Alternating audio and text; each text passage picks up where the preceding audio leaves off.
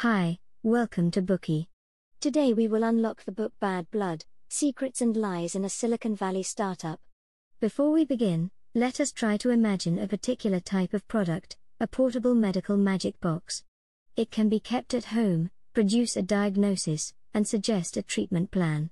Whenever you feel physically unwell, all you need to do is to open this magic box, use the needle on top to prick your finger, let a drop of blood fall into the box, and this magic box will provide over 200 professional test results.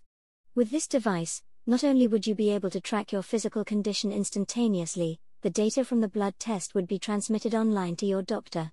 They can then send over more comprehensive consultation notes and advise on your medication going forward. With such a magic box, you would be able to accomplish the entire process of a doctor's consultation without stepping out of your door. Is this a product you would hope to own? This is not a fantasy.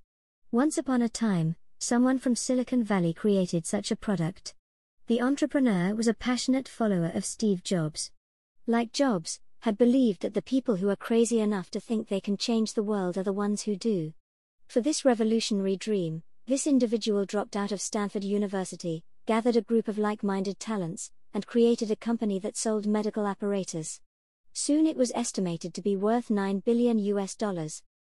This person, who founded a company they called Theranos, was none other than Elizabeth Holmes. It was she who came up with this captivating idea and proceeded to use an irresistibly charming manner to rake in investment. She attracted business world legends, such as the Oracle founder Larry Ellison, to be her shareholders. She was even successful in persuading military and political leaders, like former U.S. Secretaries of State Henry Kissinger and George Shultz, and former Defense Minister William Perry, to join the board of directors. These significant figures provided a shield for the company. Their credibility helped her company's value ascend in the market, such that, at one point, it was the most successful Silicon Valley startup. At the helm of Theranos, Holmes dreamt of becoming a hero destined to save humanity. Yet ultimately, the dream melted as everyone found out that the magic product was just an illusion Holmes had created. The bubble was burst when everyone shockingly realized that the Theranos company Holmes had created was the biggest medical fraud in history. Now, let us open this book and get to understand the truth behind this massive deception by breaking it down into three parts. Part 1 Why was Elizabeth Holmes' blood testing technology unfeasible? Part 2 how did Theranos manage to achieve an estimated value of 9 billion US dollars?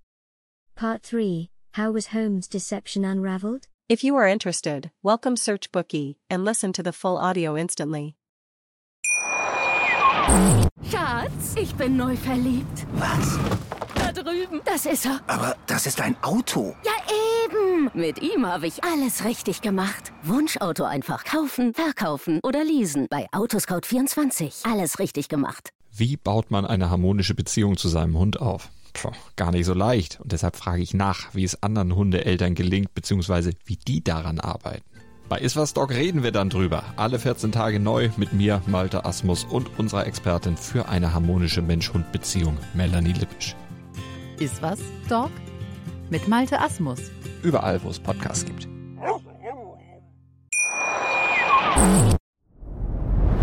Dir hat dieser Podcast gefallen? Dann klicke jetzt auf Abonnieren und empfehle ihn weiter. Bleib immer auf dem Laufenden und folge uns bei Twitter, Instagram und Facebook. Mehr Podcasts findest du auf meinpodcast.de. Schatz, ich bin neu verliebt. Was? Da drüben. Das ist er. Aber das ist ein Auto. Ja, eben. Mit ihm habe ich alles richtig gemacht. Wunschauto einfach kaufen, verkaufen oder leasen. Bei Autoscout24. Alles richtig gemacht.